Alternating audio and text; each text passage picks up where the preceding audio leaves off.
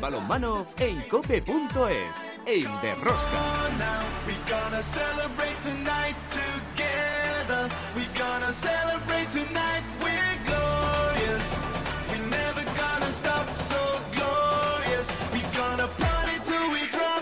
Hola, hola, ya estamos aquí otra semana más con todos vosotros. ¿Qué tal estáis todos? A mantener el balonmano, seguidores de Rosca. Tras el Mundial, con la medalla de bronce de los hispanos, ha regresado la Liga Sobal, comenzando la segunda vuelta. Victorias importantes del Torrelavega, Puente Genil, Guadalajara y Sinfín.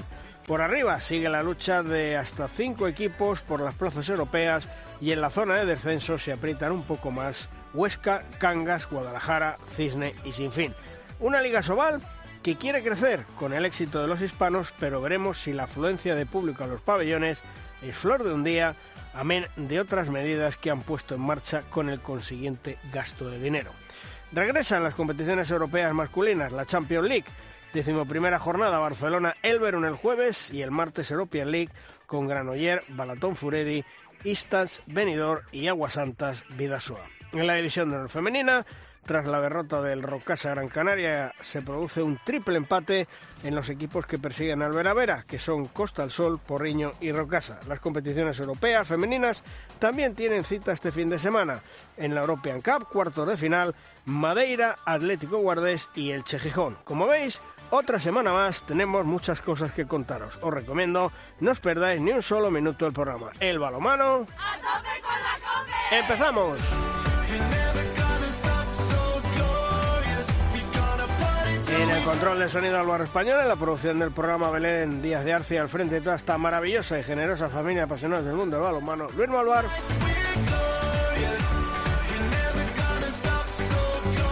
En Valladolid, como siempre, Juan Carlos Amor. Hola, Juan Carlos. ¿Qué tal? Muy buenas. Aquí estamos sobreviviendo porque ha vuelto de nuevo el vórtice polar este y no- nos ha dejado, esta ocasión nos ha pillado a todos desprevenidos y aquí no hay garganta que se haya librado este fin de semana, ¿eh? No me extraña, no me extraña. Y en Logroño, Chema Jodra, hola Chema. ¿Pero qué pasa? ¿Qué pasa? ¿Me tengo que poner la mascarilla o qué? ¿Cómo Pues, estáis eh, los dos? ¿Qué pareja? yo creo que Pues a- a 350 kilómetros lo mío sí llega, ¿eh? Eh, estáis, estáis bien, voy a ponerme la mascarilla y voy a andar con cuidado. Voy ¿eh? a tener que ponerte la o sea, que lo, mascarilla. que lo sí. pillé yo. Sí, sí, sí, va a tener que ponerte la mascarilla. Bueno, del Logroño no hablamos, ¿eh?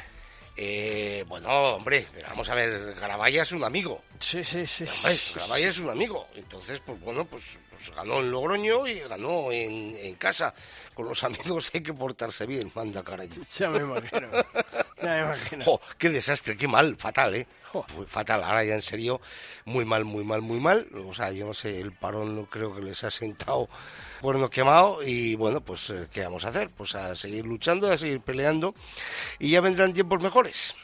Bueno, y, de, y del Valladolid tampoco hablamos, ¿verdad, Juan Carlos? Eh, no, porque parecía que había un pequeño atisbo de posibilidades en la visita al Sargal. El Sargal este año es eh, como una trinchera de la Segunda Guerra Mundial, absolutamente inexpugnable. Ah. Y ya lo decía Pisonero eh, en la previa durante la jornada del viernes. Hay tres partidos, Cuenca, Huesca y Puente Genil, que tienen que marcar nuestro devenir. De momento en el primero ha salido Cruz. Ahora recibirá Huesca esta semana y a visitar Puente, Puente Genil, que es donde el Real Valladolid, el Real Valladolid, el Atlético Valladolid tiene que intentar cimentar en la renta de puntos porque parece no, no lo has nombrado en la zona estrecha de Sí, la sí, permanencia, sí, sí. pero Está cinco cerca. puntos, cinco puntos ahora mismo a mí me mosquean mucho. ¿eh? Está cerquita, está cerquita, sí. Bueno, pues nosotros de momento nos vamos a la primera tertulia, a la tertulia de los magníficos, para hacer el análisis de la jornada. Si quieres conocer toda la actualidad del mundo del balonmano, descárgate de Rosca en cope.es.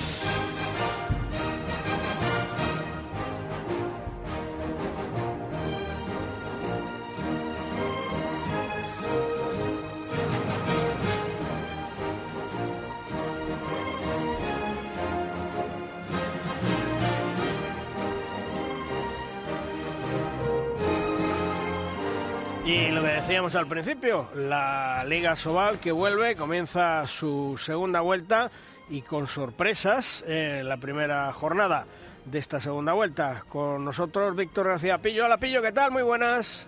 Hola, buenos días. Bueno, eh, ¿el Mundial empieza a pasar factura a los equipos, Pillo? ¿O estas sorpresas son porque les pilla con el pie cambiado en la primera jornada?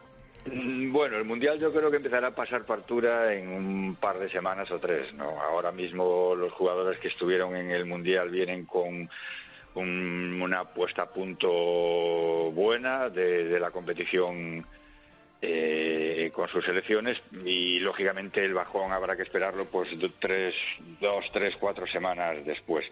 Eh, lo de las sorpresas, bueno, sorpresa lo, de Guadalajara, sí, es un bombazo terrible. Pero os oí hablar ahora de Logroño. Logroño ha tenido dos bajas muy importantes que también mm, han influido en estas sorpresas. La baja de Dutra y de Dioko Mamadou. y, bueno, no es que se haya metido en problemas, pero sí, sí, sí ha tenido una derrota clara en, Santander. Hmm. Y, la de la de Mar, eh, ¿qué crees? ¿Que, ¿Que no consigue Manolo Cadenas enderezar el rumbo de esa nave? Yo creo que el problema de la de Mar es un problema de, consistencia como equipo y de, mantener una regularidad en el partido, porque no es normal que, que le endose al rival en casa, además como local, un parcial de 5-0, de que se ponga cinco goles arriba y en tres minutos que lo pierda, porque realmente el Guadalajara, donde le hizo daño ayer a Mar, le pagó con su propia moneda, es decir, a base de contraataques, que es el juego típico de la Mar, ¿no? Y, yo creo que le falta consistencia. Guadalajara hizo un partidazo fantástico, con, sabiendo dominar el tiempo del partido, con una buena portería, eh, en fin, que hizo un partidazo, pero además sigue siendo muy, muy irregular, tiene picos en, durante el partido, unos dientes de sierra de rendimiento brutales que eh, si no consigues eh, dominar el partido y, y mantener una regularidad, pues lógicamente pues el rival se te va a crecer y te va, y va a pasar lo que pasa, ¿no? Y también con nosotros, eh, desde la distancia, Tony García. Hola Tony, ¿qué tal? Muy buenas. Hola, buenos días, muy bien. ¿Y vosotros? Bien, oye, estábamos hablando de las sorpresas que nos hemos llevado este fin de semana. El Sinfín le gana a Logroño, además bien, 34-30. El Abanca de Mar de León pierde 32-33 en casa con el Guadalajara. Es decir, aquí están espabilando todos y, desde luego sorpresas hay. No sé si esto se debe a que es la primera jornada por el retorno eh, o es una cosa habitual. Bueno, mm, yo creo que lo vamos comentando en, en tu programa, ¿no? Que la igualdad eh, está ahí y que cualquier equipo, eh, salvo en mi punto de vista, ah, puede ganar a cualquiera menos al Barça, ¿no? Hmm. Eh, hasta el momento pero la verdad es que la igualdad, como os estado escuchando, existe y, bueno, lo que puede sorprender y me ha sorprendido mucho es la, reacción de Guadalajara o la muy buena reacción de Guadalajara en la pista de la de Mar de León, ¿no? Cuando parecía que la de Mar de León iba para citas altas, ¿no? Y para colocarse y codearse con los segundos y terceros de la de la Soval. Ese es el resultado que a mí más me, me, me está sorprendiendo. Torre la Vega, pues me está, me está, me está encantando lo que está haciendo, está siendo un equipo poderoso, está siendo un equipo en el que es sólido en su casa, es sólido fuera, en la pista de, Huesca, mm, difícil. Bueno, y la sorpresa esta de, ganar al Logroño, pues también, pero Logroño está teniendo muchos problemas eh, con idas y venidas de, jugadores y eso no es fácil a la hora de, montar un equipo, de, ser sólidos y de, y de jugar en la Soval, que todos los equipos juegan realmente bien. Pillo, el Torrelavega eh, tiene un equipo muy serio, ¿eh? Sí, y está, y está compitiendo porque no es que gane los partidos con muchísima claridad, pero sí está compitiendo todos los partidos y está llegando con una eh, con una frescura a los momentos finales que le, que le permite hacerse con los puntos. ¿no? El partido de Huesca fue un partido bonito, fue duro, tuvo alternativas y al final acabó ganando Torrelavega. Como mm, lleva pasando unas cuantas jornadas eh, eh, antes del parón, lógicamente, eh, con el Torrelavega, ¿no? que parece que está compitiendo en el partido, llega al final y siempre gana. Eh, ahí tiene mucho que ver pues la confianza, la autoestima, la, buena dinámica que lleva el equipo que, le hace sacar lo mejor en los momentos que realmente hace falta, ¿no? Porque Huesca no hizo un mal partido tampoco, ¿eh? eh y Tercariol los metía cada vez que, que Vega se iba pero Torrelavega está en estado de gracia y ahora mismo para ellos es soñar con, con, pelear por puestos europeos y han metido un poquillo quizá más a Huesca en, en la ebullición, en la erupción de la zona baja que está, está al máximo de tensión, ¿no? Eh, hola Pillo, hola Tony, ¿qué tal? Un saludo desde Valladolid, muy buenas. Eh, a mí me gustaría hacer una reflexión más allá de lo deportivo, de lo que ha deparado esta primera jornada de la segunda vuelta. Y es que, como siempre, después de un mundial, un europeo, quizá en menos medida, después de unos Juegos Olímpicos, esperas que el éxito colectivo de la selección española redunde en el atractivo para el público. Y una vez más, yo creo que el público del balonmano español se ha dado cuenta de que los hispanos no es la Liga Sobal, la Liga Sobal está muy lejos de conseguir el objetivo que pretende con ese propósito de profesionalización. Y salvo en Granollers, a mí me ha dado muchísima pena ver el aspecto de los pabellones este fin de semana. Hacía frío prácticamente en toda España. ¿Qué mejor oferta de que ir a ver un partido de la máxima categoría del balonmano nacional en el pabellón de tu ciudad o de tu localidad? Y la verdad es que ves el pabellón de Cantabria, ves el pabellón de Ademar, el pabellón de Ademar, que aquello ha sido una olla toda la santa vida. Ves el de el Sargal en Cuenca, ves eh, el pabellón del Cisne, que estaba prácticamente vacío. A mí se me ha caído el alma a los pies viendo como una vez más el balonmano español está tirando por el sumidero otra medalla. ¿eh? A ver, ¿quién, quién, quién recoge el envite? yo recojo el, el, que me toca por zona, ¿no? En Cataluña, ¿no? Porque no, realmente... Granollers ha sido otra historia este fin de semana. Granollers estaba prácticamente ha sido tremendo, tremendo. 4.500 espectadores, ha sido... tremendo, sí. Eh, exacto.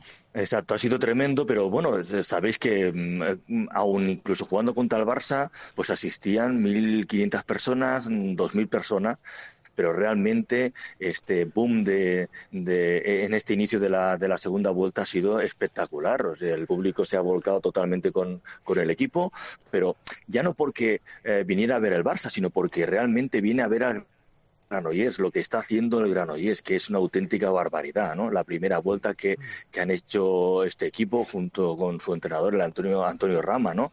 Eh, realmente este equipo está luchando por citas muy grandes, ya no solo en la Soval, sino también en Europa. Y yo creo, eh, creo, que el público después del Mundial ha querido premiar a, a su equipo, ¿no? Eh, realmente esto no es una realidad, ojalá esto se produjera, pues, si no, en cada jornada, pues se produjera de forma más habitual, ¿no? Pero realmente ha sido una fiesta. El club lo ha trabajado muy bien este partido, eh, junto con eh, los profesionales del marketing. Realmente ha sido una fiesta para el Vallés Oriental, para Granollers y yo creo que también para el balonmano, como comentáis todos. Bueno, yo creo que aquí no hay varita mágica y, y, creo que nadie sabe muy bien cómo, cómo dinamizar este tema, ¿no? Eh, de todas formas, bueno, yo creo que, que hay campos que han, ya desde siempre pues eh, no tenían mucha afluencia de, de espectadores, lo que hay que tratar es de, de, que estos campos puedan aumentar y los que ya tenían, como Cuenca o, como decía, o Ademar, pues eh, en mi opinión yo creo que hay que tratar de rejuvenecer un poco a la afición, ¿no? Yo veo los partidos de, de aquí de Galicia, de Cangas, de Cisne, y, y, no veo mucha gente joven. Sí la veo, por ejemplo, en Granollers, que hizo una, una grada de, de, aficionados jóvenes allí. No lo sé, no lo sé. La, realmente el, la solución a este tema no sabemos, yo no sé cuál es. Eh, incluso con los éxitos que tenemos a nivel de selección no somos capaces de que esto enganche y de que y de que vuelva a tener la afluencia de público que tenía hace unos años. ¿no? Realmente es un es el objetivo ahora mismo. Pero es que a mí se me cae por su propio peso el propósito de la profesionalización cuando tu producto no es atractivo. Yo creo que primero tienes que trabajar el producto, el, el, resultado final y después intentar darle una estructura. Es que ahora mismo estamos profesionalizando o intentando profesionalizar el qué. El qué, es que no me queda claro, si no tiene tirón. Es que estoy viendo ahora mismo el resumen de, de Vidasoa y es que Artalecu, que era un sitio donde te tenías que quitar el jersey al entrar porque mil personas, te achicharrabas de calor, mil personas. Mira, he sacado eh, las, eh, las estadísticas que dan por la agencia EFE, quien sea y tal y cual. En Cisne, 600. En, en, Santander, 500. En Ademar, 2.600. Granoller, eso fue un espectáculo, 4.500. Cuenca, 1.200. Huesca, 1.700. Eh, Puente Genil no da números. Vidasoa, mil. Y ojo, que me acaban de pasar las audiencias del partido que dio ayer Teledeporte entre Ademar de León y Guadalajara. A mí me parecen mm, bajas. ¿eh? Eh, 30.000 personas vieron el partido. Fue lo tercero más visto del día tras el ciclismo y el trial. Pues, ¿Vale? señoría, no hay más preguntas. No sé qué opináis ahí, Pillo o, o Tony.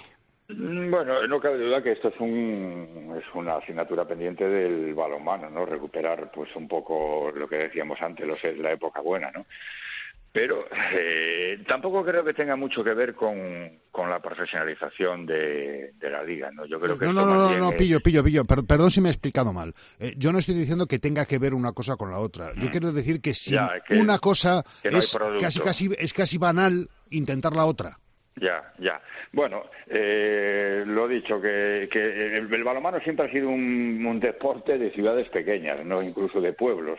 Y, por ejemplo, en Cangas sí que hay afición, en Pontevedra no tanta ya, eh, afluencia, pero eh, hay que dinamizarlo, hay que tratar de captar a la gente. Yo, yo, no sé cómo, porque ya se han intentado muchas cosas, ¿no? Ahora con el, partido en abierto es otra forma de, de, expandir un poco la, difusión del balonmano.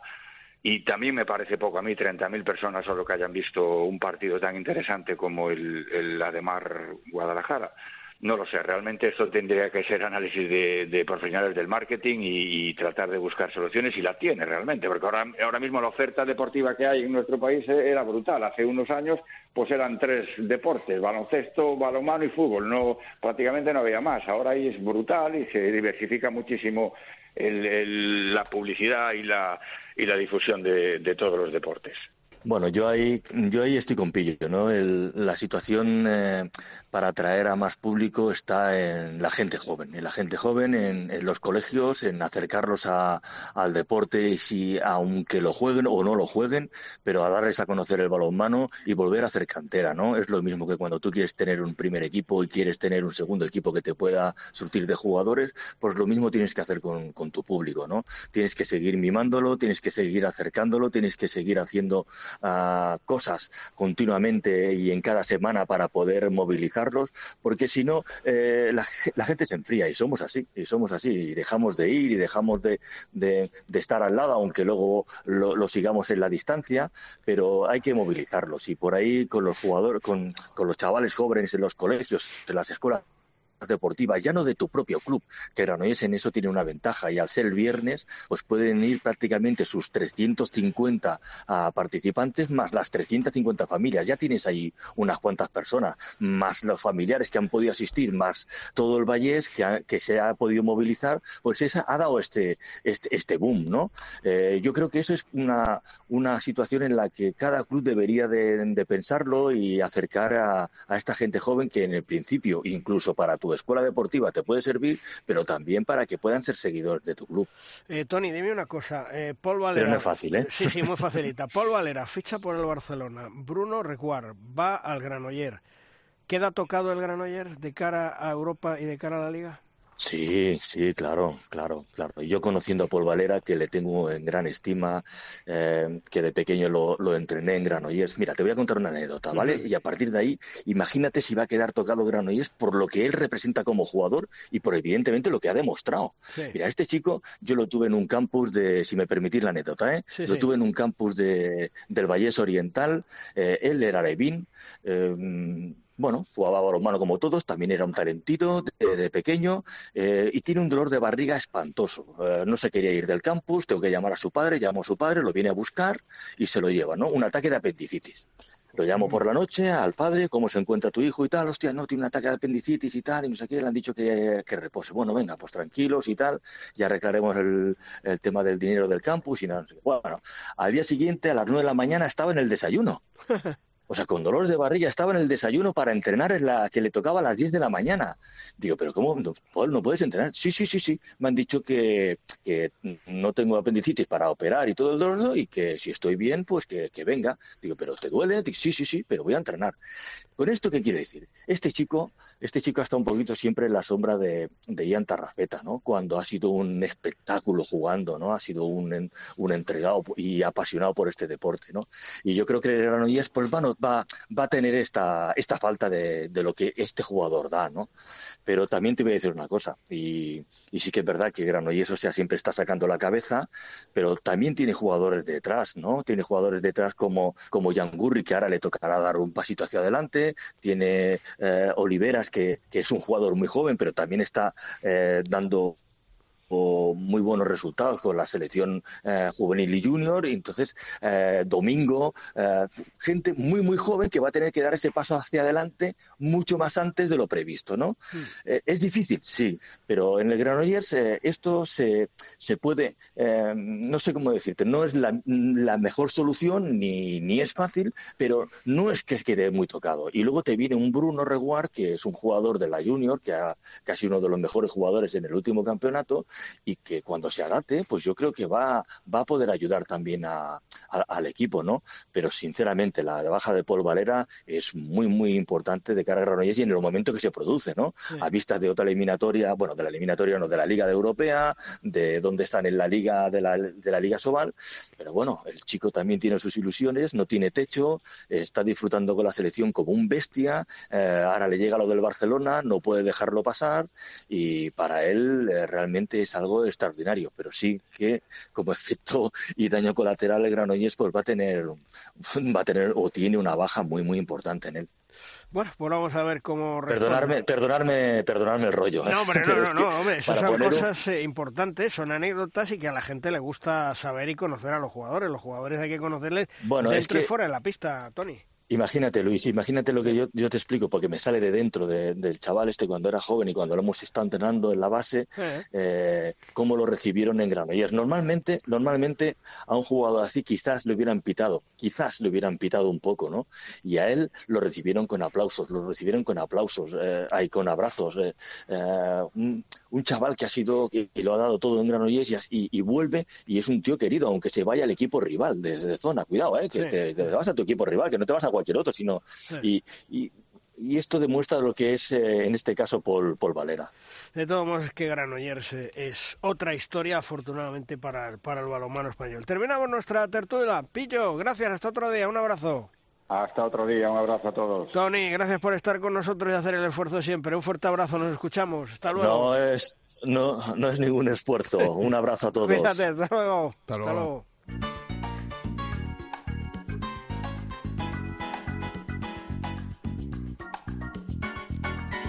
En Derrosca llega el momento de nuestra firma invitada y la firma nos viene de la estilográfica de uno de los entrenadores que más conoce el mundo del balonmano y que sabe llevar a los conjuntos que entrena a lo más alto, el gran Zupo Quisoain. Sepamos de qué nos habla esta semana Zupo. Buenos días Luis, voy a hablar de la iniciación en el puesto específico metodología, aspectos individuales y colectivos en las diferentes categorías. Infantiles, aprendizaje específico, Cadetes, aprendizaje especializado. Juveniles, perfeccionamiento. Elementos técnico-tácticos individuales. Ofensivos, posición de base, desplazamientos, adaptación-manejo, pase-recepción, desplazamientos con balón, lanzamientos y cintas. Defensivos, posición de base, marcajes, interceptaciones, blocajes, desplazamientos. Medios tácticos grupales. Ofensivos, elementales, asimetrías, simples, circulaciones, básicos, concepto par-impar y complejos, defensivos, preparatorios, preventivos, reactivos y activos. De ahí ya pasamos al juego de espacios amplios al puesto específico. Ofensivos, ser apoyo, buscar apoyo. Defensivos, marcar y ayudar. Elementos técnico-tácticos individuales más medios tácticos grupales más jugar igual es la formación del jugador-jugadora. ¿Cómo? Juego sin balón, juego con balón, lanzamiento y continuidad. ¿Qué elementos técnico-tácticos individuales ofensivos vamos a utilizar en el puesto específico? Juego sin balón desmarques, juego con balón recepción, adaptación manejo, ciclo de pasos y cintas, lanzamiento y continuidad. Medios tácticos grupales ofensivos en el puesto específico, asimetrías 2 contra 1, simetrías 2 contra 2, par impar circulaciones de balón y jugadoras. El juego, puesto específico, sistemas ofensivos, circulaciones de balón y jugadores y juego de simetrías para conseguir asimetrías. Brevemente, esta es una de las maneras metodológicamente en la formación del jugador.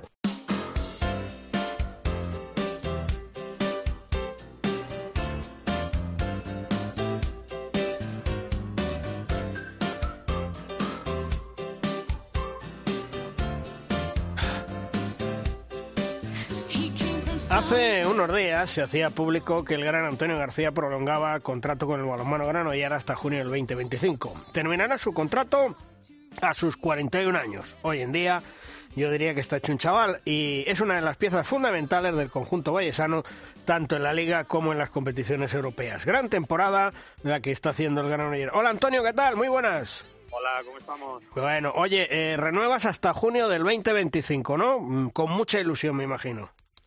Sí, sí, con muchísima ilusión por la renovación, por muchísima ilusión por, con, la confianza de- que el club pues ha depositado en mí, ¿no? En, a la hora de, de, de ofrecerme una renovación de hasta mis 41 años, ¿no? Bueno, eh, al final solo puedo agradecer, ¿no? Esa confianza que han puesto, la, la voy a intentar agradecer en la pista, como vengo haciendo hasta ahora, y sobre todo pues intentando disfrutar como lo estamos disfrutando estos últimos años en Granollers. Mm, Porque el club la verdad es que ha realizado un esfuerzo para que sigas en momentos complicados, pero, pero lo ha realizado, ha apostado por ti.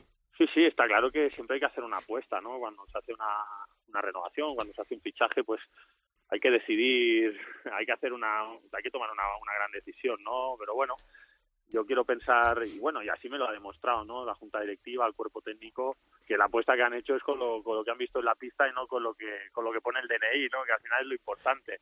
Entonces, no, ya te digo, no me queda otra que, que agradecerlo, que agradecer ese esfuerzo que se ha hecho, pues por todo, pues, pues siempre, siempre decimos lo mismo, ¿no? Que la situación siempre es complicada de los clubes aquí en España, que y, y en un momento como este, hacer una apuesta como han hecho conmigo, pues es de agradecer, la verdad. Oye, ¿y tú cómo te encuentras físicamente y, y mentalmente? ¿Estás eh, fuerte? Yo muy bien, yo muy bien, con muchas ganas de, de seguir afrontando pues todas las competiciones, ¿no? Y, y cada día los entrenamientos, cada día los partidos. Eh, al final todo ayuda, el hecho de, de, pues es tener un entorno favorable, el estar en casa, el tener un cuerpo técnico que confía en mí, una junta directiva que confía en mí, unos compañeros que, que te aprecian, encima los resultados deportivos pues son positivos, son los ideales y, eso pues ayuda a todo, ¿no? Eh, he encontrado pues eso, un entorno, unas, unas condiciones que, que ayudan a que con la edad que tengo pues mi motivación sea la, la misma que la del primer día.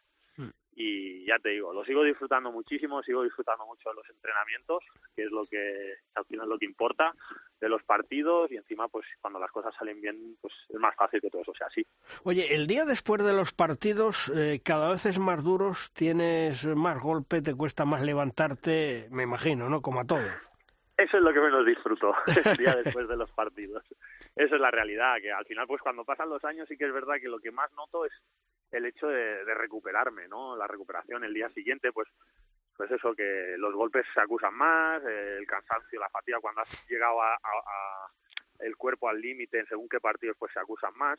Pero también es cierto que, que, bueno, que con trabajo, con el trabajo diario, con la alimentación, eh, eso se, se suple, ¿no? Y, y sí que es cierto pues que antes igual no tenía que hacer tanto trabajo recuperatorio, ahora tengo que hacer mucho más, pero ya te digo, como lo disfruto y me gusta hacerlo, es algo que, que lo hago con mucho gusto y, y bueno, eso me permite que, que pueda llevar el ritmo que llevo esta temporada, ¿no? Que estamos jugando cada tres días desde el mes de octubre, ahora otra vez vamos a volver a jugar cada tres días, si Dios quiere, hasta mayo, ¿Mm? así que, que sigo con fuerza. Los días de después son complicados, pero, pero lo llevo bastante bien. Porque tu ilusión siempre, me imagino, ha sido retirarte en el Granoller y tal vez este eh, sea tu último contrato profesional, ¿no, Antonio? Sí, sí, mi ilusión es esa, acabar mi carrera deportiva como, como jugador en el balonmano Granollers. Ya lo dije cuando, cuando decidí tomar la decisión de volver después de, de tanto tiempo, de tantos años estando eh, por toda Europa jugando diferentes clubes y, y la sigo manteniendo, ¿no? Eh, obviamente lo, lo normal sería que este fuese mi último contrato como jugador, por todo, ¿no? Pues por la edad, por el ciclo, por cerrar un ciclo también, el, y el hecho de dejar también paso a nuevas generaciones, ¿no? Al final yo estoy muy bien en mi equipo, con, con, con mis compañeros de equipo, pero cuando esa diferencia de edad entre entre unos y otros cada vez es, está siendo más grande, pues eso también es, es un signo de que, de que hay que dejar paso a, a la gente joven, ¿no? Y ahora tengo compañeros que le saco 20 años y, y obviamente estamos súper bien, ¿eh? Y me llevo súper bien y compartimos un montón de cosas y, y lo estoy disfrutando mucho, pero sí que es cierto pues que somos generaciones muy diferentes y eso también puede pesar. Mm. Eh, gran temporada la del balonmano Granoller este año, eh, la European League también bien, pero ¿hasta dónde queréis llegar? Me imagino que lo más lejos posible, ¿no?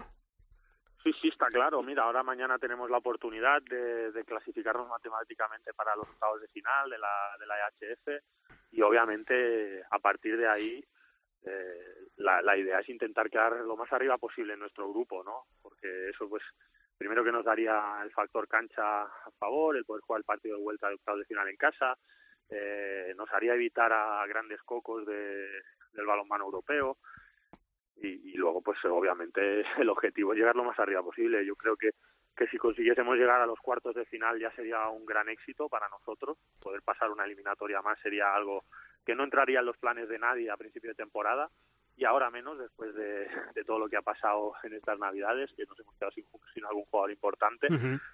Pero, pero sí, el equipo sigue con la misma misión por todo, porque confiamos que, que, vamos a seguir jugando a un gran nivel, que vamos a seguir compitiendo contra, contra cualquier equipo y que, y que creo que, que, somos capaces realmente de poder hacerlo. Eso te iba a decir, eh, la salida de Paul Valera eh, os va a hacer mucho daño. Evidentemente para Paul es una gran oportunidad que tiene que aprovechar, pero como equipo uh, os puede descentrar un poco en ese juego ya que teníais eh, automatizado, ¿no? Hombre, claro que hace daño. Paul era el máximo goleador del equipo, eh, era un jugador determinante para nosotros, eh, una pieza clave ¿no? de nuestro equipo. Pero también es verdad que, que una cosa que nos ha caracterizado en los tres, dos, tres últimos años es que nuestro juego colectivo siempre ha estado por encima de, de nuestro juego individual. Está claro que cuando tienes grandes individualidades, ese juego colectivo, pues el nivel es más alto. Pero, pero creo que, bueno, ahora hay jugadores que con la marcha de Paul van a tener también una oportunidad de dar un paso adelante, de, de de poder ayudar al equipo más tiempo sobre la pista y luego pues eso nos hemos reforzado con, con la llegada de Bruno Reguar que creo que, es un jugador que tiene muchísima proyección, que tiene mucha calidad, que, que ya se, se, le ha visto en algunos partidos de, de plata y sobre todo en las selecciones de categoría inferior, de la selección española de categorías inferiores, que es que va a ser un gran jugador. Obviamente va a necesitar su tiempo, pero yo creo que entre todos vamos a conseguir alcanzar otra vez un gran nivel de juego y, vamos a ser competitivos contra todos, o por lo menos es lo que vamos a intentar. Ahí estáis en la liga eh, en segunda posición, con ese subcampeonato. ¿En la segunda vuelta va a ser más complicada que la primera para vosotros o, o, no? Yo creo que sí, que va a ser más complicada. Sobre todo va a ser más, va a ser muy complicado el, el poder igualar la puntuación que hemos hecho, ¿no? Eh, el, haber perdido únicamente dos partidos durante durante la primera vuelta es algo que, no es normal, ¿no? De hecho, bueno, nunca se había conseguido y obviamente obviamente va a ser complicado repetirlo, pero bueno, ya te digo, tenemos que ir partido a partido, no mirar más allá, intentar disfrutar de, de lo que nos hemos ganado, ¿no? Que es el, el poder jugar cada tres días, porque estamos en competición europea y obviamente pues eso es más complicado, ¿no? Que si solo estuviéramos jugando liga, pero bueno, somos jugadores que queremos seguir mejorando individualmente y, queremos sobre todo que, el club siga mejorando y para eso pues ahí tenemos que afrontar grandes retos como el de esta segunda vuelta, ¿no? que es intentar llegar lejos en la IHF, poder competir en la Copa del Rey lo más lejos posible, en la Copa Sobal e intentar quedar segundos a final de temporada en la Liga Sobal. En otro orden de cosas, eh, los hispanos, eh, ¿qué te parece la regeneración de los hispanos, Antonio? Bueno, es que siempre se habla de, regenera, de regeneración, pero los resultados siguen siendo muy buenos. Entonces, lo bonito es que, que esa identidad del equipo se sigue manteniendo y eso es lo más importante, que, que esa identidad se siga teniendo y bueno, pues ahí Jordi tiene un gran parte de culpa. Y luego te diría que no solo Jordi, ¿no? También pues todos los entrenadores españoles que, que están en casi todos los equipos donde están los jugadores de la selección al final esa identidad que se crea de juego, de lucha, de, de manera de entender el balonmano por todos los jugadores que van llegando nuevos al equipo, pues es lo que nos hace ser competitivos siempre, ¿no? Y es lo que nos hace diferenciales respecto a, a otras selecciones. Mm. Eh, eh, Luis, perdona. Sí. Eh, hola, Antonio, ¿qué tal? Muy buenas. Tenía dos dudas. Eh, la primera es, te, te, las hago por separado las preguntas. La primera es, si esta misma oferta te hubiera llegado de otro equipo que no fuera Granollers, ya no digo si lo hubieras o no aceptado, pero ¿te lo hubieras pensado más? Hombre, obviamente de hecho la, la, primera reunión que tuvimos para poder renovar con Granollers no, no fue muy buena pues porque la situación del, del equipo económicamente era mucho más delicada. Y obviamente pues yo tuve que buscar eh, tener la posibilidad de, de, seguir jugando porque yo me veo con ganas de seguir jugando no y obviamente pues eh, para mí la, idea principal siempre había sido seguir en Granollers pero se me planteó una situación eh, contractual pues, muy desfavorable no respecto a, lo que tengo ahora. Entonces yo, yo estoy yo siempre había estado dispuesto a hacer un esfuerzo y de hecho yo he hecho siempre un esfuerzo para poder estar en Aves por todo, ¿eh? lo que he explicado antes, que aquí estoy mejor de lo que podías estar en cualquier otro sitio. Y en el momento pues que, que, ese esfuerzo pues se acercaba a, lo que el club podía eh, a, lo que el club podía ofrecer y lo que yo estaba dispuesto, dispuesto a aceptar no ha habido ningún problema pero obviamente cuando estábamos lejos claro que me había planteado el poder ir a jugar a, a otro equipo una vez más. Hubiera sido duro, pero porque yo hubiera yo siempre he querido seguir en Granollers, pero bueno, si se tiene que hacer, yo soy profesional de esto hasta que decida retirarme. Evidentemente, y volvamos ahora al detalle de los compañeros 20 años menores que tú en ese mismo en ese mismo vestuario. Eh, tú identificas, imagino que con tu experiencia no te será muy difícil, pero identificas en qué momento esos chavales buscan al compañero y en qué momento buscan más al mentor del grupo. Pues mira, eh, realmente hay diferencia, ¿eh? y hay veces que yo bromeo, ¿no? De que, de que muchas veces eh, hay responsabilidades que tengo en el equipo que, que están por encima de lo que yo nunca hubiera esperado, ¿no? De, pues, el hecho ese de, de, ayudar a, a los compañeros en la pista, pues a la manera de competir, de encarar los partidos, de, de, de, de, bueno pues de, de, corregir según qué situaciones tanto en ataque como en defensa pues eso tengo la suerte que el cuerpo técnico también eh, me da la confianza para que los compañeros se apoyen en mí, ¿no? Y eso es importante. Y luego, pues, eh, ya te digo, fuera de la pista también pasa, porque es que al, al final eh, son chicos que, que tienen 20, 21, 22 años, 18. Tenemos chicos con 18, 19 años que son parte importante del equipo, ¿no? Con peso dentro del vestuario ya. Y, y tienen un compañero que tiene 38, que ha pasado por lo que ellos han pasado hace mucho tiempo y varias veces. Entonces, pues cuando hay la mayoría de ellos siempre preguntan, consultan, ¿no? Y eso pues para mí también es un halago y es una muestra de, del aprecio que me tienen todos mis compañeros. Una cuestión, dos, dos tonterías eh, que me gustaría saberlo. ¿Te llaman el abuelo en el vestuario? Con cariño, pero el abuelo. Me llaman, me llaman el abuelo con mucho cariño y a veces con no tanto, pero lo llevo bien lo llevo bien, tampoco están diciendo ninguna mentira. Eh, y, y, y la otra, en la cancha está claro que le sigues el ritmo. Cuando salís de cena también. Hombre, claro. Lo que pasa que yo no salgo de cena siempre que salen ellos, pero cada vez que salgo les sigo el ritmo y a veces me lo tienen que seguir ellos a mí. como en la pista, un poco como en la pista. Oye, Antonio, eh, cuando te llama Jordi Rivera, ¿tienes eh, más ilusión de ir a la selección ahora que antes? Yo creo que sí, yo creo que sí. Obviamente las primeras veces que, que me llamaron, eh, cuando me llamó Valero, eh, mi debut y todo, eh, esa ilusión era muy, muy grande y a lo mejor no es comparable. Pero sí que es cierto que ahora cada vez que Jordi me llama, quiere contar conmigo, ya sea para entrenar, para jugar, sí que es cierto que a lo mejor esa ilusión es mucho más grande que cuando era un fijo ¿no? en la selección y es por el hecho de, que, bueno, también es un premio y reconocimiento al trabajo diario, ¿no? Que, estoy haciendo y, y, a lo mejor también es, eh, lo valoro tanto porque nunca me hubiese esperado que a esta edad, a la edad que tengo ahora, pudiese estar jugando al nivel que estoy jugando, ¿no? Entonces, que, que Jordi, que es el, la persona más importante a nivel de balonmano dentro de, de nuestro país ahora mismo, pues porque es el seleccionador nacional, eh, me haga ese reconocimiento, pues es también un premio a mi trabajo, ¿no? Entonces, pues, y te diría que sí, que, que, la, que me hace cada vez, cada vez que Jordi me llama, me hace especial ilusión. Mm. Mm. Y, y el trabajo de Jordi Rivera es tremendo lo que está haciendo, ¿eh? es increíble. Sí, sí, es tremendo, porque, bueno, como te he dicho antes, ¿no? El, eh, ha creado, bueno, no, no es que la haya creado, simplemente yo creo que la hace crecer competición por, tras competición, esa identidad que todo el mundo reconoce en los partidos de la selección, ¿no? Los partidos de, los hispanos.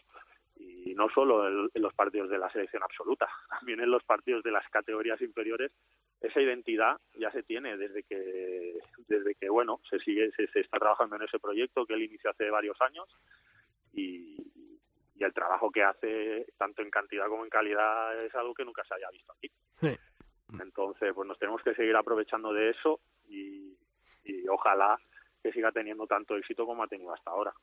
¿Y, y de ese campus Antonio García para este año cómo va la cosa? Bueno, el campus nos va, te diría que igual o mejor de lo que nos me está yendo a mí en la pista, porque ya te digo, abrimos inscripciones la semana pasada, ya las tenemos prácticamente completas.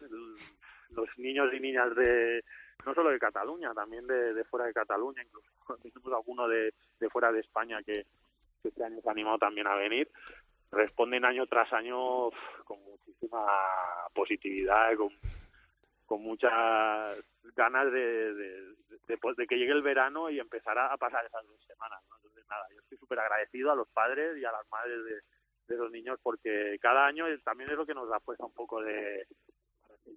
Llevamos ahora ya 13 años, ¿no? Y, este año va a ser la treceava edición, así que eso significa que hacemos las cosas que a la gente le gusta y, eso también es importante.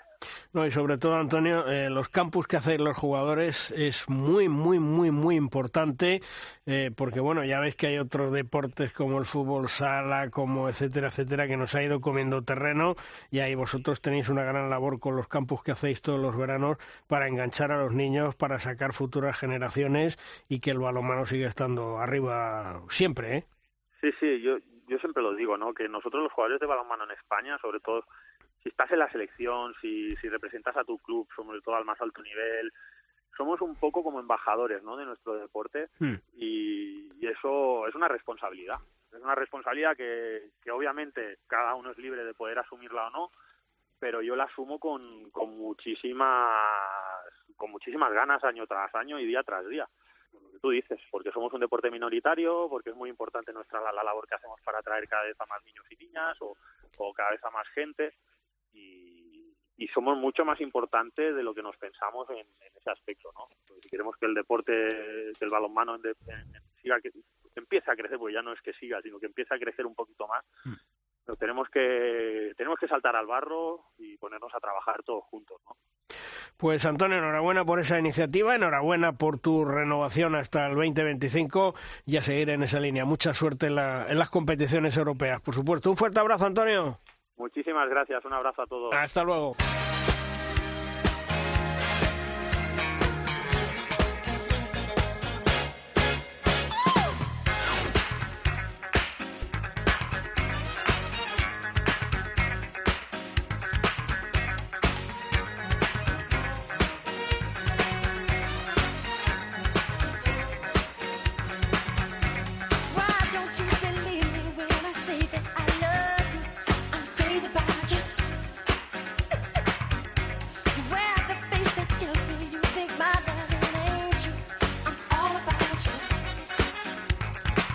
Semana pasada, la Asociación de Veteranos del Fútbol Club Barcelona homenajeado a todos los jugadores azulgranas de la década de los años 70, amén de invitar por su trayectoria al club a Ir Orfe, Xavi Pascual, Raúl Entre Ríos, Sorando y Víctor Tomás. Una cena con muchos recuerdos, amistades y emotividad. Allí estuvo presente el gran Kiko López Dualcel. Hola Kiko, ¿qué tal? Muy buenas. Buenas, buenos, buenos días. Bueno, oye, eh, ¿qué se pretendía con esta gran cita y cena de todos vosotros? Reivindicar a las figuras históricas, ¿no? Sí, exactamente. O sea, llevamos desde la asociación, bueno, Ramón Domenech que tuvo la idea pues de hacer una reivindicación de la gente que estuvo pues desde el principio allí pues por décadas. Se hizo ya una primera cena eh, reivindicativa de, esta, de los años desde la fundación hasta los años 60, eh, 70, perdón, porque bueno, pues ya quedaba muy, la verdad es que quedaba muy poca gente de esta época y entonces se juntaron. Y esta vez pues hemos hecho del 70 al 79 en la cual pues ya hay gente mucho más conocida, eh, ya hay mucha más gente y además creo que es de justicia porque fueron un poquito los pioneros que tiraron para arriba la cuestión del balonmano, tanto en el club como, como dentro del Estado español, y por lo tanto, pues se aprovechó también esta cena con todos estos exjugadores para pues eh, homenajear un poquito a los jugadores que se fueron este año pasado y al entrenador Javi Pascual porque llevaban muchos años en el club, tanto Raúl como Víctor Tomás, como David Barrufet, como Sorendo y el mismo Javi Pascual. Y entonces, pues bueno, se pasaron vídeos desde, porque Javi Pascual y Sorendo están en Rumanía y no pudieron venir, y se pasaron vídeos que nos mandaron ellos, pues eh, dándonos las gracias. Y la verdad es que fue una cena muy emotiva porque nos vimos con gente que hacía muchos años que no nos veíamos, Jim Castelví, eh, Fernando de Andrés, Pérez del Águila, en fin, eh, Calabuch. Pues bueno, es, es, la verdad es que es bastante divertido porque algunos ya nos costaba de reconocernos. Oye, Kiko, el, el balonmano de antes, podemos decir, de los años 70 era, era más marrullero, porque ¿cómo definirías el balonmano moderno, el balonmano actual? Yo creo que más marrullero no, pero era un balonmano mmm, no tan artístico, por decirlo de alguna manera, como ahora, ¿no? Antes se permitía bastante más el contacto, se, se, dejaba más uh, jugar el contacto con los extremos, con el pivote sobre todo, y se, no se hilaba tan fino en, estos contactos. Ahora, mmm, para mí, mmm, entiendo que es mucho mejor porque primero que se juega con muchísima más rapidez y hoy día el deporte que no tenga rapidez creo que está muerto tanto eh, visualmente como para, para los jugadores como para el espectador. Y para mí mm, el balonmano ha ganado sobre todo en esta rapidez y los árbitros hilan más fino en las faltas, hilan más fino en los contactos y por lo tanto eh, hay más libertad para sobre todo el atacante aprovechar pues estas circunstancias. Oye, eh, se jugaban partidos al descubierto, en asfalto, con lluvia, con nieve, eh, casi lo hacíais sí, también por amor al, al, al, balonmano, ¿eh? Y eso la gente joven lo desconoce.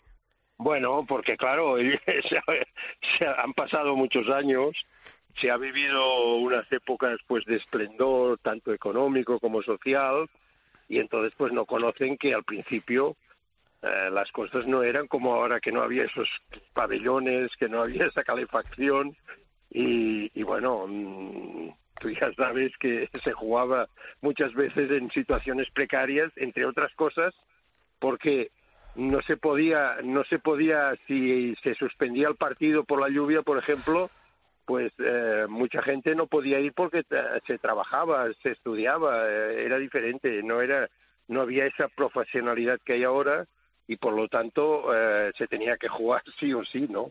Y claro, también fíjate, los, los resultados de antes a los de ahora no tienen nada que ver. Ya, ya. Yo jugaba un partido en allí en Anoeta contra Leguía que quedamos 6 a 7. O sea, esto es impensable ahora, vamos, esto lo meten en tres minutos ahora, esos goles. Hmm. Oye, creo que también habéis actualizado el libro de la historia del Barcelona de balonmano. Ese libro es casi, casi una obra de arte, ¿verdad? Bueno, ese, yo creo que es la Biblia del balonmano blaugrana porque costó mucho, la verdad que costó mucho al principio porque como tú sabes hasta el año 80 no se empezaron a digitalizar todas las noticias y todos los comentarios y todo y entonces encontrar información desde el principio hasta el año 80 costó bastante tiempo, desde el año 80 para acá ya es mejor. Y ahora pues pasados se termina en el año 17 el primer libro. Y entonces Ramón Domenech ahora ha empezado a, a o sea a hacer otro libro desde pues ya más más actualizado del que del primero que hicimos.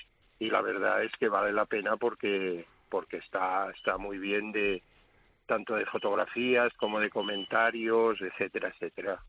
Oye, con el balonmano actual que se juega, ¿vosotros seríais mucho mejor de lo que fuisteis en su día? No, que va, que va. Nosotros no tendríamos nada que hacer ahora. no tendríamos nada que hacer, no, no. La verdad es que la verdad es que no ni ni físicamente, yo creo, ni técnicamente. Todo ha avanzado muchísimo, muchísimo en el balonmano, yo creo que mucho más, ¿eh? O sea, eh, tú fíjate ahora las medidas antropométricas que tienen los jugadores, eh, los que son pequeños tienen una calidad técnica que es impresionante, los que no, pues físicamente son, son mucho mejores que nosotros, entre otras cosas porque se entrena más, se trabaja más, se estudia más, al contrario, y pues todo eso efectivamente redunda en beneficio del juego. Eh, ¿El balonmano español a los pioneros eh, del balonmano os ha tratado bien o tal vez ha faltado reconocimiento? Yo creo que un poquito sí que ha faltado, ¿no? Porque hubo épocas, eh, claro, ahora se habla que hay jugadores que tienen cientos y doscientos partidos internacionales, pero date cuenta que cuando yo empecé jugamos un partido o dos al año. Tú lo sabes que estuviste mucho tiempo viniendo con nosotros y tal. Hmm. Y, y, claro, todo eso, eh, pues, eh, en fin. Yo creo que, que la memoria es muy frágil y entonces la, la, los que están arriba no se acuerdan de, de, que los comienzos siempre son complicados, difíciles y que cuesta mucho eh, llegar donde ha llegado el balonmano español, pero ah, hubo mucha gente que nos dejamos, no te diré la vida porque esto, sería absurdo, pero que nos dejamos mm, la piel en el campo por, por levantar el nivel del balonmano español. En Rumanía, cuando los países del este eran los que dominaban el cotarro internacional, pues bueno, Alemania del Este, Rumanía, Hungría, ahí fuimos nosotros, pues a luchar para subir el nivel del balonmano español. Y claro, muchas veces te pegaban palizas que decías, bueno, lo, lo, lo levantaremos, lo levantaremos, pues sí, vinieron otros que continuaron y lo, y lo hemos levantado y ahora somos yo diría que una, una primera potencia mundial. Sí. Y Kiko, ¿cómo ves a los hispanos esa regeneración y el trabajo de Jordi Rivera? Pues la verdad es que a mí este, este, este campeonato me han, me ha sorprendido porque no creía yo que, que bueno, después de este, este recambios que ha habido y de gente pues tan buena que ya lo ha dejado, pudieran levantarlo y quedar y coger una medalla. Y la verdad es que tiene mucho mérito lo que ha hecho Rivera porque para mí lo fundamental es el equipo. Y él ha sabido coordinar la gente joven con los más veteranos y hacer el espíritu de equipo y que todos vayan a una y que así eh, la, la, no sé la, la falta de, por ejemplo poderío físico que tiene que, que tiene España lo han suplido con ese espíritu de equipo y eso es muy importante. Hmm. La verdad es que sí, la verdad es que Jordi Rivera está haciendo un gran trabajo al frente de los hispanos, al frente de la selección y que torneo tras torneo, bueno, pues ahí siguen en semifinales, ganando medallas y, eso es muy importante, ¿verdad? Oye, oye, y lo difícil no es llegar, sino es, eh, continuar arriba mucho tiempo, ¿no? Claro. O sea, llegar, llegar mucho, pero estar ahí año tras año consiguiendo triunfos, eso es lo importante. Sí.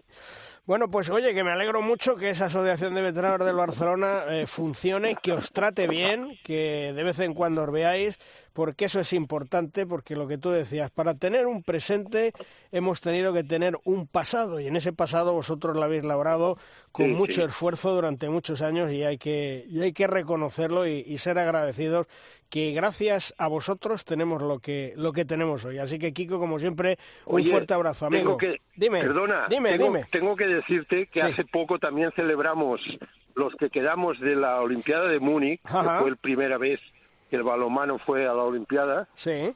Celebramos pues un, un encuentro, hablamos con la Federación y en ese, ese encuentro la Federación ahí en Villa, en Torrevieja, con que estaban las chicas que hacían, parece que hacían un torneo femenino. Sí.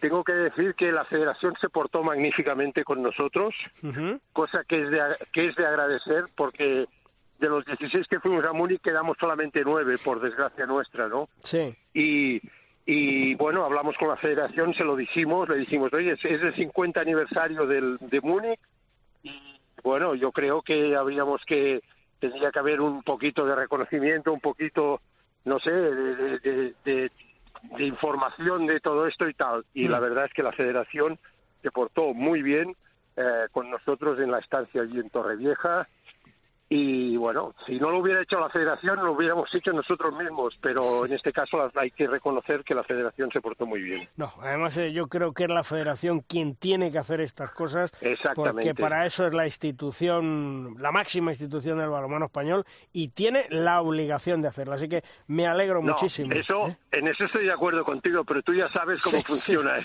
muchas veces esto, ¿no? Sí, sí, sí. Pero por eso se lo quisimos decir y le dijimos, bueno, si vosotros no hacéis nada, nosotros lo haremos por nuestra cuenta. Y no, no, la federación en este caso estuvo a la altura de las circunstancias como hay que estar. ¿eh? me alegro mucho. Kiko, como siempre, un placer hablar contigo. Un abrazo, cuídate. Un abrazo, Luis, gracias. Hasta luego, adiós.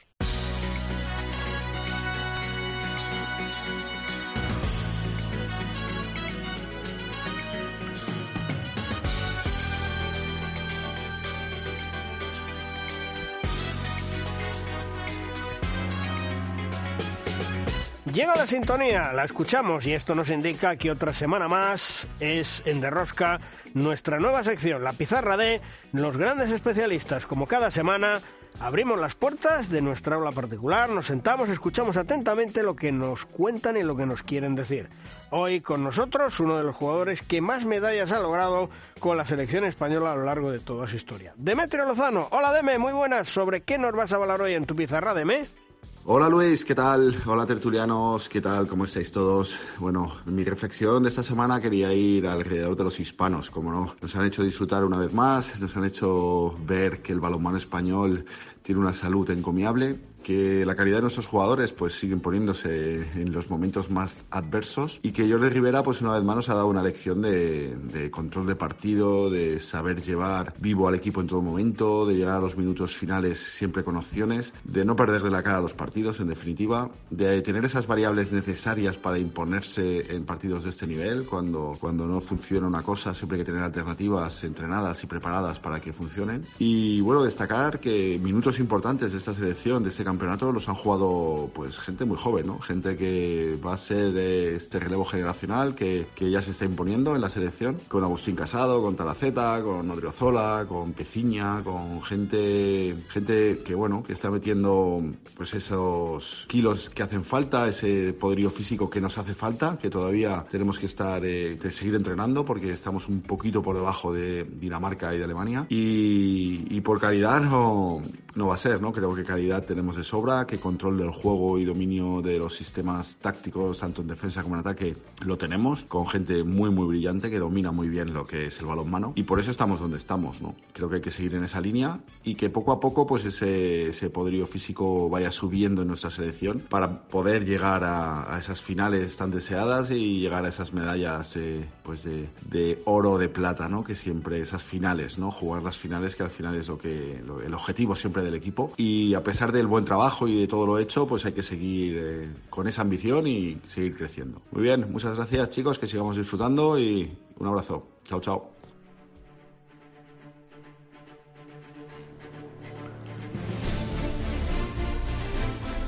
Llegan de rosca nuestro tiempo de debates, nuestra tabla redonda. Una tabla redonda en la cual contamos hoy con Manuel Espadas, compañero de la Tribuna Ciudad Real, y Fernando López Cervás de Movistar Plus. Hola Manuel, ¿qué tal? Hola Luis, ¿qué tal? Buenos días. Y Fernando, hola Fernando. ¿Qué tal compañeros? ¿Qué tal? Bueno, eh, ¿qué os ha parecido el, el Mundial con ese Jordi Rivera, gurú del balonmano español que año tras año, renovación tras renovación, nos está brindando el poder luchar por las medallas, eh? Bueno, pues la verdad es que un año más ha sido un momento de, disfrute, de, pasarlo bien, de, enamorarnos un poquito más de, nuestro deporte y, por supuesto, de, elogiar a nuestra selección. Y, como tú decías, a ese trabajo que está haciendo Jordi Rivera, que aquí siempre hablamos de, que hay que tener cuidado con el relevo generacional, que nuestras grandes figuras están retirando, que llegan jóvenes inexpertos, pero lo del relevo generacional, aquí alguien está dando cuenta de ello. al final, todos los años son, son éxitos para nuestro balonmano y, yo creo que habría que poner el, el, énfasis en, saber y, tener cuidado a la hora de hacer el relevo generacional en el banquillo de la selección, ¿no? que es un poco eh, la clave. Aunque yo creo que ahí también tendríamos soluciones, pero de luego yo apunto a la figura de Jordi como, como clave en, en, tantos éxitos y tan continuados y tanta regularidad. ¿Y tú, Fernando? Pues yo estoy totalmente de acuerdo. Siempre que hablamos de, los éxitos del balonmano español, eh, tanto por Europa a nivel de selecciones, yo, siempre intento destacar eh, los grandes entrenadores que tenemos. Eh, muchos de ellos ahora exportados por, por toda Europa, desde, desde Juan Carlos Pastor, que fue el primero que nos dio una, una estrella mundialista, Valero Rivera, ahora, ahora Jordi Rivera. Yo creo que eh, tenemos eh, excelentes jugadores que siempre consiguen más de, lo que nos pensamos que pueden seguir, eh, conseguir por, por, por, por, su calidad, etcétera, etcétera. Y después en los banquillos tenemos a, entrenadores excepcionales. Y, Jordi Rivera fue un acierto cuando se contó con él. Y además mm, me gustaría destacar que no solo trabaja con, con el equipo A, entre comillas, con la selección española de balonmano, es que está todo el año trabajando con categorías inferiores, buscando chavales. Hay un trabajo ingente eh, para que ese relevo generacional eh, pues pues se note cuanto menos eh, cuanto menos mejor no y, en el caso de, de, de, Sierra Nevada trabajando con chavales etcétera etcétera yo creo que uno de los grandes logros de, los hispanos es sin duda alguna Jordi Rivera lo que está trabajando por el presente y lo que está trabajando también por el futuro sin duda. Pero la pena de todo esto no sé si estáis de acuerdo Manuel Fernando ahora dais vuestra opinión. Cada enero eh, todo el mundo pendiente de la selección española, pendiente del eh, Mundial de Balonmano, pendiente del europeo, de lo que están haciendo los hispanos. Termina enero, se termina el balonmano hasta el próximo año, salvo que el Barcelona gane la Champions o que estén unos Juegos Olímpicos de por medio. Sí, eh, es lo que hay, pero bueno, yo fíjate, ayer volví a, a, Quijote Arena a ver al equipo de mi ciudad, a uno de los equipos, a al caserío con partido. Bueno, pues ahí vi casi mil personas, vimos ahí en el derby catalán, el Granollers Barcelona también muchísima gente en el pabellón, pues ya está. En nuestro balonmano yo creo que hay que asumirlo y, y ya está, disfrutar a lo grande de forma internacional con, con nuestra Final Four de Champions cuando estemos y estas competiciones internacionales de la selección y luego pues también asumir nuestro balonmano de andar por casa sea, sea de tan mayor repercusión o de menor repercusión. Yo creo que no hay que lamentarse ni, ni, ni, ni flagelarse y simplemente disfrutar de lo que tenemos. Porque, Fernando, e-, esto es lo que tenemos. Sí, es la realidad. Yo creo que, bueno, eh, todos lo vivimos. Nosotros seguimos más, más el balomano eh, asiduamente todas las semanas.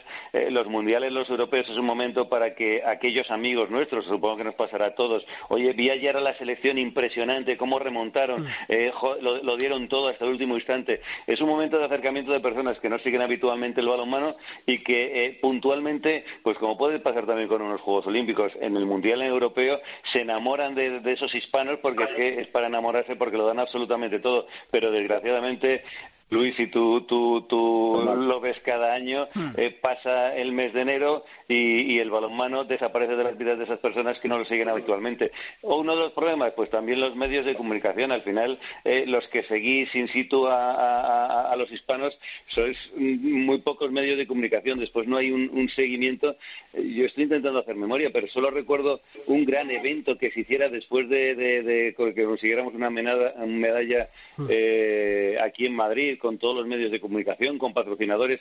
No sabemos vender esos éxitos a posteriori eh, cuando conseguimos una medalla de, bronce, de plata o de oro. Eh, no, sabemos darle esa continuidad y eso también nos penaliza, sin duda alguna.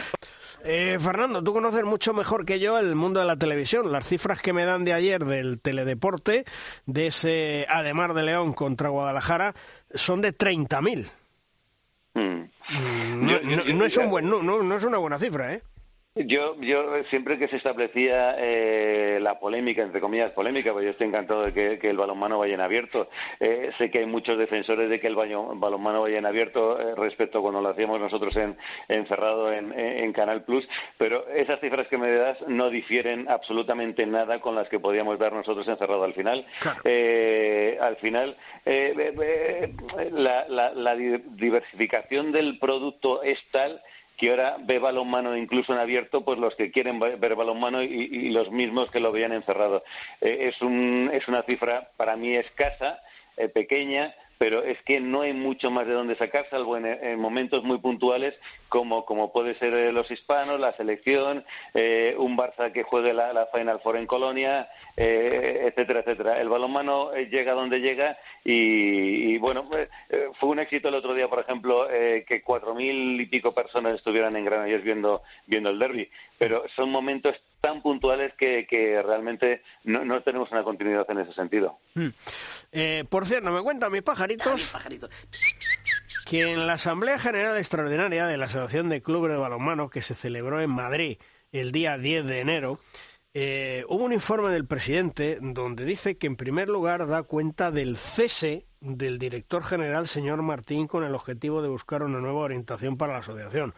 ¿Os acordáis que os hemos dicho durante muchas semanas, durante meses, que le estaban haciendo la cama, que le estaban buscando sustituto, que lo querían quitar de en medio, que tenía un enfrentamiento con el secretario general, con el señor Fernando Corral? Bien, pues eh, aquello que vendieron y que se lo dijeron a ese medio de comunicación oficial que tienen en Internet, de que, bueno, eh, se marchaba el señor Miguel Ángel Martín porque ya había cumplido sus objetivos, etcétera, etcétera. Aquí está reflejado en esta asamblea que digo del pasado 10 de enero, donde dice que se da cuenta del el cese para buscar una nueva orientación para la asociación. Dice participar a los presentes del relevo que se ha producido en la Dirección General, también del Consejo Superior de Deportes, de las novedades tanto en la interlocución como en la organización del departamento de la Liga Sport Televisión, con quienes han comenzado las negociaciones para la renovación del contrato sobre los derechos de transmisión de las competiciones de la Soval. Ya os contaré el contrato que le propone la Liga Sport Televisión. Me cuentan que el presidente de Asobal y algún directivo más están acongojados, por no decir otra cosa, de el proyecto o en este caso del contrato que les van eh, a proponer la Liga Sport Televisión para los próximos tres años. También hicieron un resumen de la actualidad de la asociación, produciéndose algunas intervenciones de representantes de clubes, especialmente centradas en la falta de ingresos, como lo venimos contando hace tiempo, y el más que posible aumento de gastos que supone la conversión de la Liga Sobal en Liga Profesional, que eso, insisto, todavía está por ver. Han tenido que modificar el presupuesto de la 22-23. Eh, luego se han sacado de la manga, como ya os comentamos en su día, ese manual de partidos y calendario de implementación que es, que es auténticamente de locos. Y tras el debate que se suscitaron eh, por algunos miembros, de esos requerimientos se procedió a la votación del calendario según el listado que se les había remitido a los socios y que sufre algunos cambios, como por ejemplo lo del aforo de la sala B o la supresión de la eliminación central, cenital. El calendario se aprueba por unanimidad, con la excepción del punto sobre la obligatoriedad del uso de LEDs como soporte publicitario en los campos de juego debido a diversas circunstancias. Y ya donde es la, la releche es eh, cuando hablan de los estatutos y normativas complementarias de la liga profesional. Aquí llegan a decir que se aprueba por unanimidad, ojo, ojo lo que voy a decir, que se aprueba por unanimidad el texto presentado de los estatutos y asimismo sustituir una auditoría que le exige el Consejo Superior de Deportes para la temporada siguiente, dado que no es segura la inscripción antes de los nuevos estatutos del 30 de junio del 23, por unos certificados que acrediten la solvencia y cuyo contenido concreto se felicitará a los clubes en la próxima asamblea. Es decir, que en vez de hacerles una auditoría, porque la mayoría de los clubes no pueden hacer auditoría porque tienen unas administraciones en B, lo que quieren es que les hagan un certificado que se lo puede hacer su tía Camila o su primo Manolo, el del pueblo, diciendo que tienen solvencia y que en concreto, bueno, pues que, no tienen ningún problema económico cuando todos sabemos lo que está pasando. Pero bueno, allá eh, ellos, ellos sabrán lo que hacen, Juan Carlos. Yo simplemente, eh, por matizar dos cosas. La primera, el único certificado de solvencia viable y admisible por una administración es una auditoría. Claro. Eh, si no quieren hacer una auditoría, no pueden certificar su solvencia porque es el, único medio, además, una auditoría que debería hacerse de una forma independiente y por parte, quizá, quizá sugerida por el Consejo Superior de Deportes.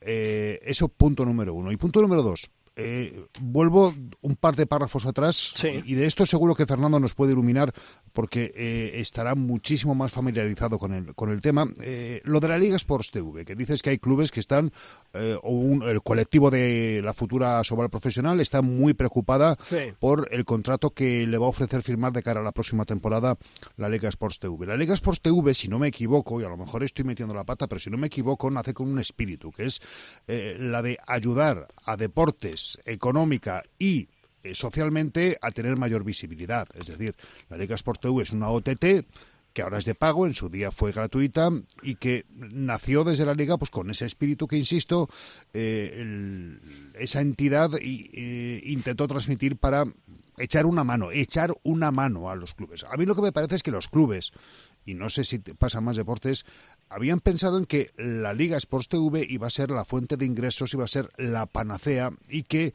iban a invertir un dinero que les iba a permitir eh, sobrevivir sin necesidad de gestionar, sin necesidad de generar otro tipo de, ingresos, que con el dinero de la tele iban a poder vivir. Me daba la sensación y se dado de bruces con la absoluta realidad. Entonces yo no sé si en la preocupación de los clubes de cara a la temporada que viene mm, va por ahí precisamente, porque no van a poder vivir del dinero de la tele, como hasta ahora no han podido vivir del dinero de la tele, porque yo creo que ahora mismo el dinero de la tele les da para pagar a un jugador o al entrenador, no creo que les dé para más.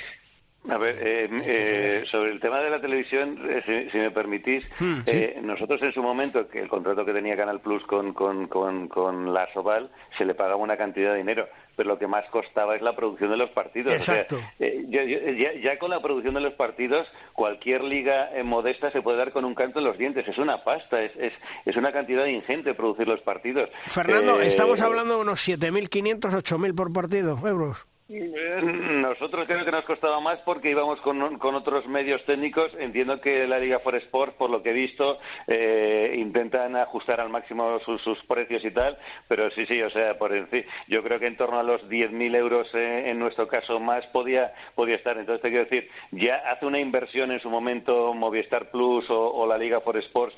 Eso es un dinero que no tiene que pagar la Liga Sobal para que su, su producto se vea. Eh, si además de eso quieren obtener unos ingresos, en su momento Movistar Plus eh, sí que daba unos ingresos extras. Eh, no, no, recuerdo los contratos eh, porque tampoco eran, eran públicos, pero, pero que ya la producción de los partidos y nosotros llegamos a, dar a hacer un carrusel, hacer cuatro o cinco partidos por, por jornada, igual que está haciendo ahora la Liga for Sports, eso es una cantidad muy importante de dinero anual. Sí, y, sobre todo, bueno, pues eh, contar un poco el regreso a teledeporte de la Liga Sobal como ha sido. Vamos a ver, eh, la propia Sobal le pide, por favor, por favor, de esto yo me entero estando en Cracovia, ¿vale? Estando en el Mundial, estando en Polonia. Yo me entero que hay un movimiento por parte de la Liga Sobal a Teledeporte que le pide, por favor, que retransmita ese partido en abierto, que en más de una ocasión sabéis que hemos comentado que con el convenio que tiene firma con la Federación Española de Balonmano tiene la obligación de hacer un partido en abierto cada semana. Bien, pues le pide eh, a Teledeporte que haga eh, ese partido en abierto. Los partidos que le dan a Teledeporte mm, está claro que van a ser los que no quiera ni TV3 ni la Liga Sport, que van a ser los del domingo y no van a ser grandes partidos, serán los que no quiera o le quiera dar la Liga Sport Televisión. Los equipos se han enterado del acuerdo con Teledeporte que sacaron a bombo y platillo en redes sociales 48 eh, horas antes de que se produjera eh, el primer partido en Teledeporte entre la de Mar de León y el Guadalajara. Los equipos, insisto, de Asobal se han enterado por redes sociales. La mayoría de ellos. ¿Eh? con, todos los respetos, y, estoy de acuerdo con eso, eh, eh, el único jugador que tenemos en la Liga Española de los Hispanos, Gonzalo Pérez de Vargas, pues lo mismo en la inauguración tenía que haber sido con el derby en Granollers, cuatro mil personas, aunque el partido pues fue el que fue, pero pero pero tienes el tirón de, Gonzalo Pérez de Vargas, tienes el tirón de la marca Barcelona, Fútbol Club Barcelona, etcétera, etcétera. Pero pero claro, al final lo que tú dices, hay que contentar a mucha gente al final Teledeporte daba el partido un poco el, que no quería el resto de televisiones y, no era la mejor presentación después de un bronce de los hispanos, ¿no? Creo yo. Pero eh, es que además, si no me equivoco, hay un buen porcentaje de los clubes de la Liga Sobal que tienen acuerdos unilaterales con televisiones autonómicas y locales, con lo cual lo, del, lo del partido eh, es una transmisión simultánea que puedes ver pagando en la Liga gratis a través de TDT o de, o de incluso la web de esos, de esos canales. Entonces es que no, no, entiendo muy bien cuál es el objetivo del negocio. Bueno, es, que, es que escúchame, eh, Juan Carlos, hay otro problema que, que no lo he mencionado. ¿Quién paga la producción de esos, de esos partidos? ¿Se los regala la Liga Sport Televisión a Teledeporte? ¿Los va a pagar la Liga Sobal? Pues y estamos hablando, estamos hablando, mira lo que hablábamos antes con Fernando. Eh, ellos hacían una producción fantástica. En Canal Plus les costaba en torno a 10.000 euros por partido, porque lo hacían fantásticamente y cuidaban hasta el mínimo detalle. Eh, cogido con pinzas y que te cueste lo mínimo, estamos hablando entre 7.500 y 8.500 euros por partido. ¿Eso lo va a pagar la Liga Sobal? ¿Eso lo van a pagar los clubes de Asobal? ¿Qué reparto van a tener a final de temporada?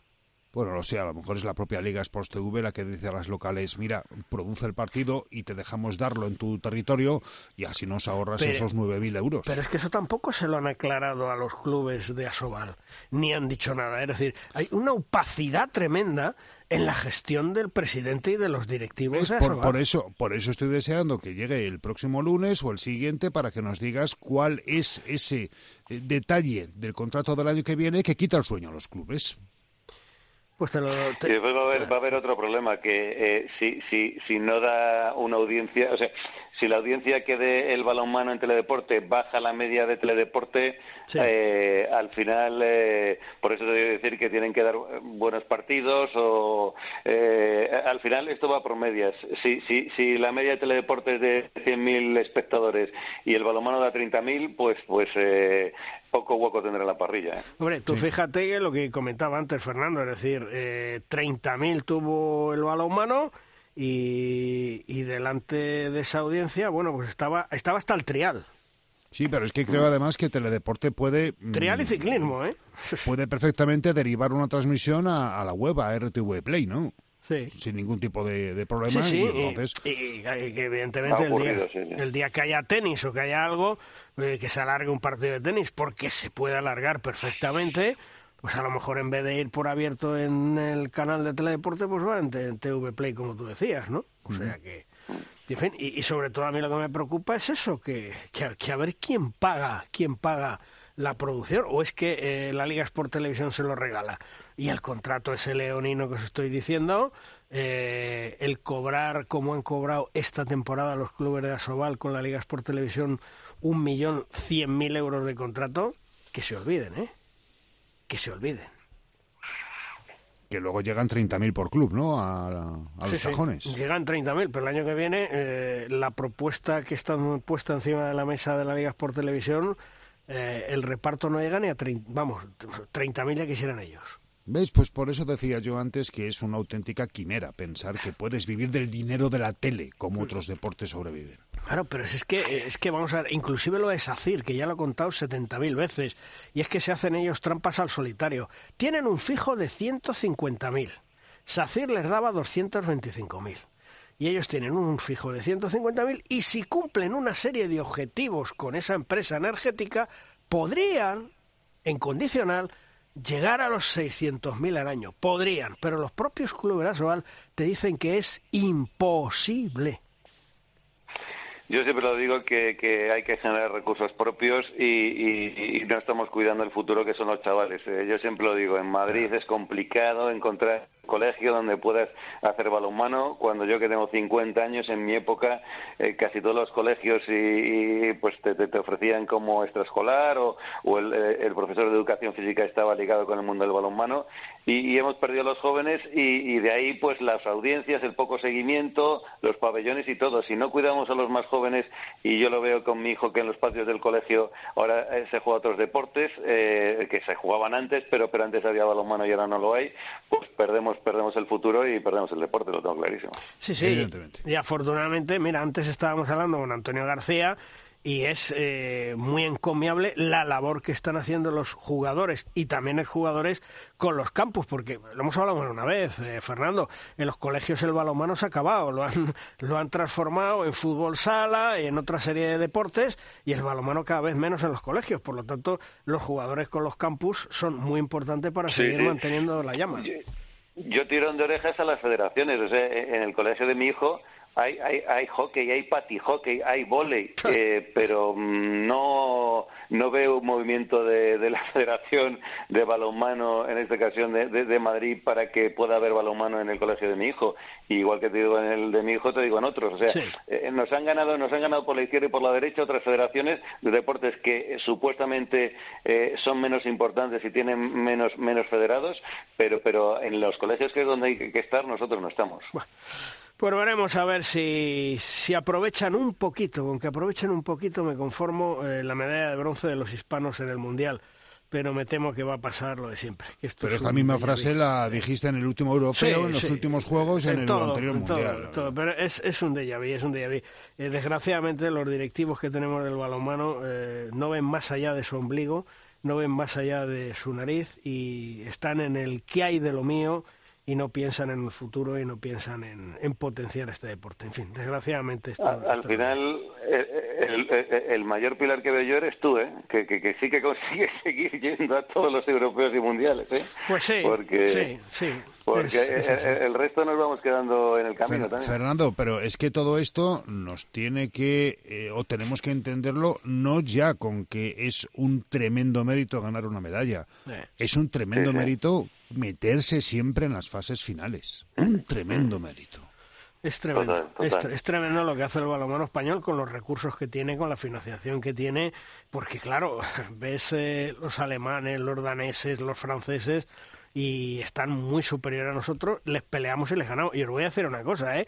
¿eh? a lo mejor pensáis que estoy un poco tocado, pero yo creo que el único equipo, salvo Croacia, que se las hizo pasar canutas a los daneses y empataron, el único equipo que en un momento dado se las hizo pasar canutas a Dinamarca fue España en semifinales, ¿eh? porque ni siquiera Francia en la final. Sí, sí, completamente de Siempre rendimos por encima de, de, los mimbres que tenemos. No sé cómo lo hacemos por un buen entrenador, por unos jugadores que lo dan todo, pero pasa también a nivel de clubes. ¿eh? Ves muchas veces eh, en España con lo que estáis diciendo, con, con clubes que pagan en B, con, con jugadores semiprofesionales y, y, los tíos van por Europa y, dan la cara como los primeros, eh, dejando el vaso a un lado. Sí. En fin, terminamos nuestra tertulia. Fernando, gracias por estar con nosotros. Hasta otro día. Un abrazo. un placer. Hasta luego. Chao, chao, chicos.